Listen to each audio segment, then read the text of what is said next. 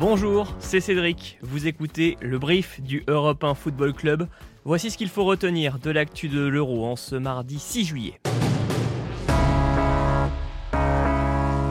C'est l'une des plus anciennes rivalités d'Europe. L'Italie affronte ce soir l'Espagne pour la 38e fois de l'histoire à l'occasion de la première demi-finale de cet Euro.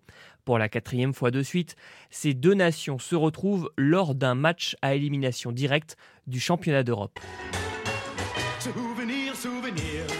Tout a commencé à l'Euro 2008, quart de finale entre l'Italie et l'Espagne. Pas de but à la fin du temps réglementaire, pas de but non plus après les prolongations. Les deux nations doivent se départager au tir au but. C'est finalement Cesque Fabregas qui qualifie la Roja, qui ira remporter ensuite un nouveau sacre européen. À l'Euro 2012, après un nouveau match nul en poule, un partout, l'Italie et l'Espagne se retrouvent en finale.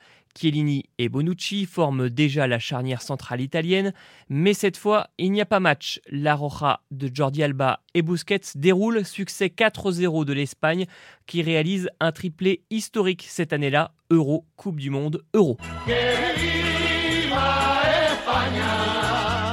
Il faut attendre 2016 pour voir les choses changer. En huitième de finale, au Stade de France, la Squadra Azzurra prend enfin sa revanche en s'imposant 2 à 0.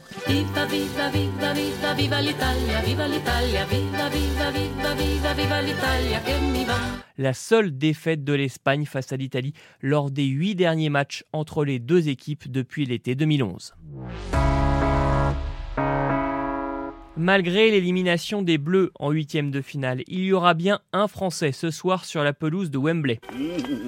Après vous, le défenseur de Manchester City, Emeric Laporte, naturalisé espagnol juste avant le début de la compétition, ne doit pas regretter son choix en décidant de revêtir le maillot de la Roja titulaire indiscutable dans la charnière centrale, auteur de son premier but en sélection face à la Slovaquie, Laporte vit un rêve éveillé depuis un mois et son arrivée a permis de solidifier une défense que son sélectionneur juge parmi les meilleurs de cet euro.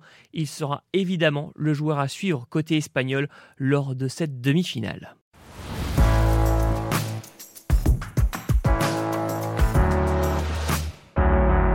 C'est la fin du brief du Europe 1 Football Club. Rendez-vous dès midi pour un nouvel épisode. À tout à l'heure.